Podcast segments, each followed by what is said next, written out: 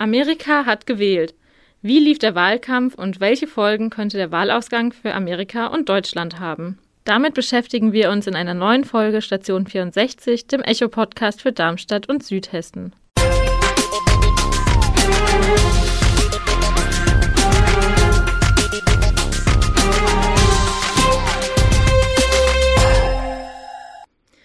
Aus der Echo-Redaktion. Ich bin Bianca Bayer und heute bin ich zum ersten Mal hier mit unserem neuen Volo-Kollegen Lars Leitsch. Hallo.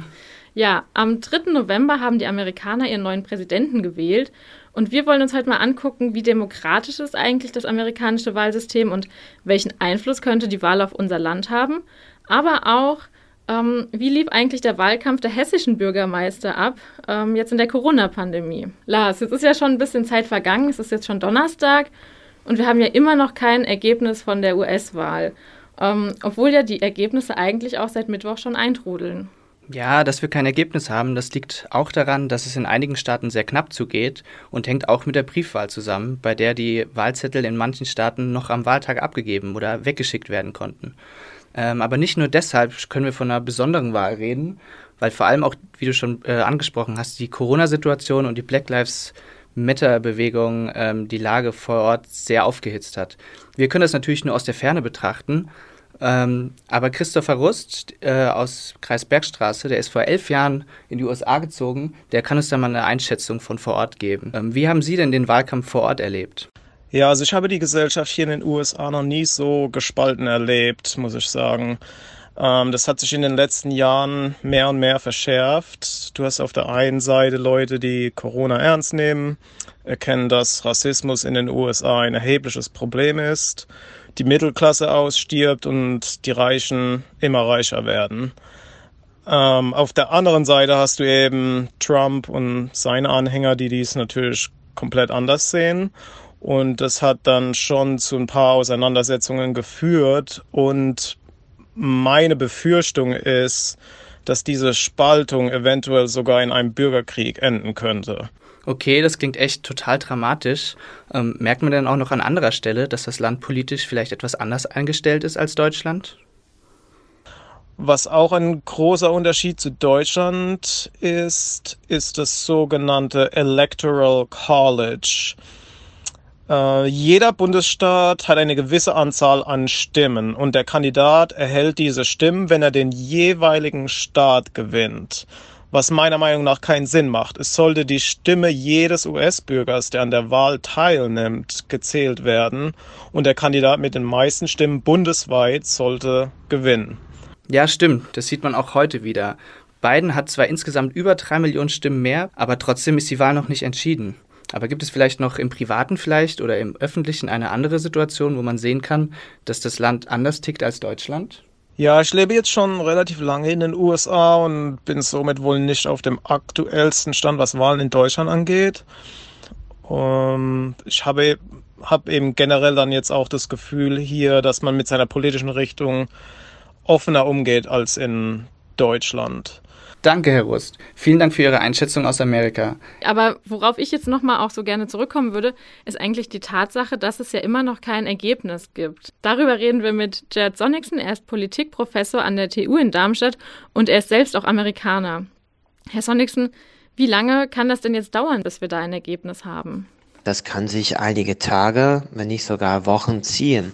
Selbst wenn wir nach der ersten kompletten Auszählung wissen, wer Gesamtsieger sein wird, kann es trotzdem zu weiteren Auszählungen kommen, wenn der eine oder andere Kandidat oder beide Kandidaten in unterschiedlichen Bundesstaaten das erste amtliche Ergebnis anfechten. Und dann zieht sich das ganze Verfahren äh, noch einmal äh, in die Länge. Und ähm, wie würde sich das dann auf lange Sicht auswirken? Es ist schwer, ganz spezifisch auszumachen, was das bedeutet, weil wir eben nicht wissen, wer hat die Wahl gewonnen. Was wir aber, wovon wir mit Sicherheit ausgehen können, ist, dass egal wer gewinnt, die angespannte Lage in den USA wird anhalten. Ja, vielen Dank für Ihre Einschätzung. Ähm, es kommen anscheinend sehr unsichere Zeiten auf die USA zu. Ja, und nicht nur auf die USA. Also die USA ist ja weltpolitisch und vor allem für Deutschland ein wichtiger Partner. Und da würde man natürlich schon gern wissen, wie es weitergeht und mit wem man es dann zu tun hat. Darüber reden wir mit Jens Zimmermann, SPD-Bundestagsabgeordneter aus Groß-Umstadt. Herr Zimmermann, hat das deutsch-amerikanische Verhältnis in den letzten Jahren unter der Präsidentschaft Trumps gelitten? Ja, die deutsch-amerikanische Freundschaft hat ganz sicher durch Donald Trump gelitten. Aber es ist eben auch immer wieder wichtig zu unterstreichen, sie besteht eben nicht nur aus der, aus der Beziehung zwischen Staats- und Regierungschefs, sondern es ist eben eine ganz, ganz breite Beziehung. Und die ist in die USA wirklich sehr breit aber sie ist ähm, schon seit vielen, vielen Jahren unter Druck und die Trump-Jahre haben es hier ganz, ganz sicher noch schwieriger gemacht. Joe Biden liegt ja nach aktuellem Stand noch vorne, aber was wäre denn, wenn Donald Trump doch noch gewinnt? Wenn Donald Trump wiedergewählt wird, äh, werden das auf jeden Fall vier schwierige Jahre, weil davon auszugehen ist, dass er dann noch radikaler wird und es einfach noch schwieriger wird. Auch wenn Joe Biden gewinnt, heißt das nicht, dass es einfach für Deutschland wird, aber es ist davon auszugehen, dass er in viele internationale Organisationen zurückkehrt und dass dann aber vielleicht auch mehr Verantwortung auf Deutschland zukommen könnte. Vielen Dank für Ihre Einschätzung. Finde ich auch mal ganz interessant, das auch nochmal zu hören, äh, dass auch wenn Biden gewählt wird, das ähm, wird ja aktuell von der Mehrheit der Deutschen eigentlich auch als Lösung angesehen, aber dass eben auch dann ähm, ja, sich Deutschland nicht zurücklehnen kann, sondern auch dann noch ja, Probleme und so weiter auftauchen. Das ist natürlich eigentlich auch klar. Ähm, ist ja bei jedem anderen Land so, mit dem man sich irgendwie einigen muss und so weiter. Ähm, aber trotzdem finde ich eben, man hat sich sehr darauf fokussiert, dass ähm, Trump nicht gewinnt oder nicht gewinnen soll sozusagen, aber ähm, beschäftigt sich eben sehr wenig damit, was denn das bedeutet, wenn Biden gewinnt.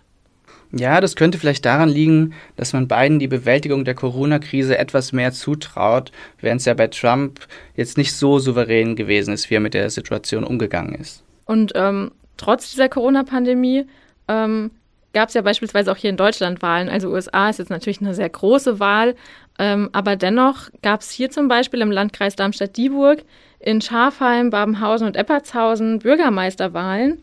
Und darüber sprechen wir mit Thomas Bach. Er ist Redaktionsleiter der Lokalredaktion Darmstadt-Dieburg. Thomas, wie lief denn dieses Jahr der Wahlkampf? Der Wahlkampf zu den Bürgermeisterwahlen äh, in diesem Jahr war natürlich äh, geprägt von Corona. Das fing schon an mit dem Termin. Eigentlich hätte ja im September schon gewählt werden sollen, äh, was Eppertshausen, Babenhausen und Schafheim angeht. Und äh, das wurde ja verschoben auf den 1. November wegen Corona. Die Kandidaten mussten sich da also auch mit ihrem Wahlkampf darauf einstellen, dass es jetzt länger ging und verzichtet. Und das ist vielleicht der größte Unterschied, haben alle eigentlich auf Hausbesuche, also die persönliche Ansprache der Leute von Haustür zu Haustür in diesem Jahr. Wir haben ja jetzt schon gehört, geht ja auch in den Medien rum, dass in den USA Briefwahl ein größeres Thema war als eben vorher. Wie sieht das denn bei den Bürgermeisterwahlen aus? Die Briefwahl war dieses Mal in Corona-Zeiten wirklich ein sehr, sehr wichtiges Instrument für die Leute. Das kann man in den Zahlen ganz deutlich ablesen. Wir hatten ungefähr 1800 Briefwähler in Schafheim, 1100 in Eppertshausen und mehr als 2000 in Babenhausen. So hoch waren die Zahlen meines Wissens noch nie. Und das zeigt doch ganz deutlich, dass die Leute zwar keine Lust hatten, in die Wahlkabinen zu gehen, aber dennoch wählen wollten und dann dieses Angebot der Briefwahl angenommen haben. Ja, danke schön, Thomas. Ähm, man sieht, es gibt auch Parallelen bei den Wahlen, egal ob Bürgermeisterwahl oder auch US-Wahl. Die Briefwahl, die scheint einfach ähm, ja mittlerweile auch auf kommunaler Ebene beliebter gewesen zu sein. Ja, genau. Und in den USA haben zum Beispiel ungefähr doppelt so viele Menschen per Briefwahl abgestimmt als noch bei der Präsidentschaftswahl 2016. Also ist das da auch ein sehr großer Faktor. Ja, ich finde es aber eigentlich ganz gut, ähm, dass wirklich viele auf Briefwahl gemacht haben, sowohl bei uns hier in Hessen als auch ähm, in den USA, weil so wurden natürlich Kontakte vermieden. Und ich denke auch, dass Leute, die eben wegen Corona einfach sehr unsicher waren, somit auch trotzdem ihre Stimme abgegeben haben. Und das ist ja auch wichtig, denn trotz der Pandemie geht das Leben ja weiter und wenn man die Chance hat, sich politisch zu beteiligen, dann sollte man das auch tun. Kommen wir nun zu unseren Echo-Highlights.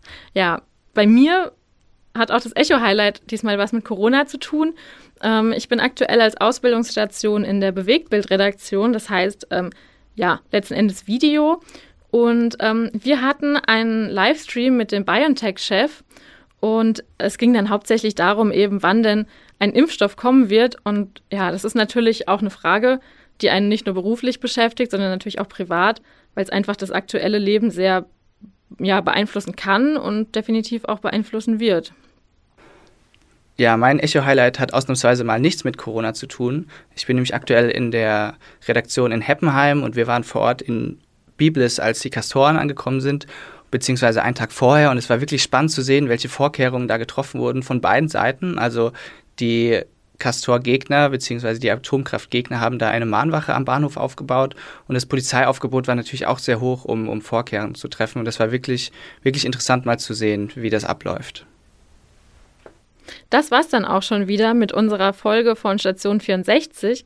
Bei Fragen und Anregungen schreibt uns gerne auf Facebook, bei Echo Online, bei Instagram, da heißen wir Echo Online Südhessen mit UE oder per Mail an eol-kontakt.vrm.de. Und dann bis zum nächsten Mal. Ciao. Ein Angebot der VRM.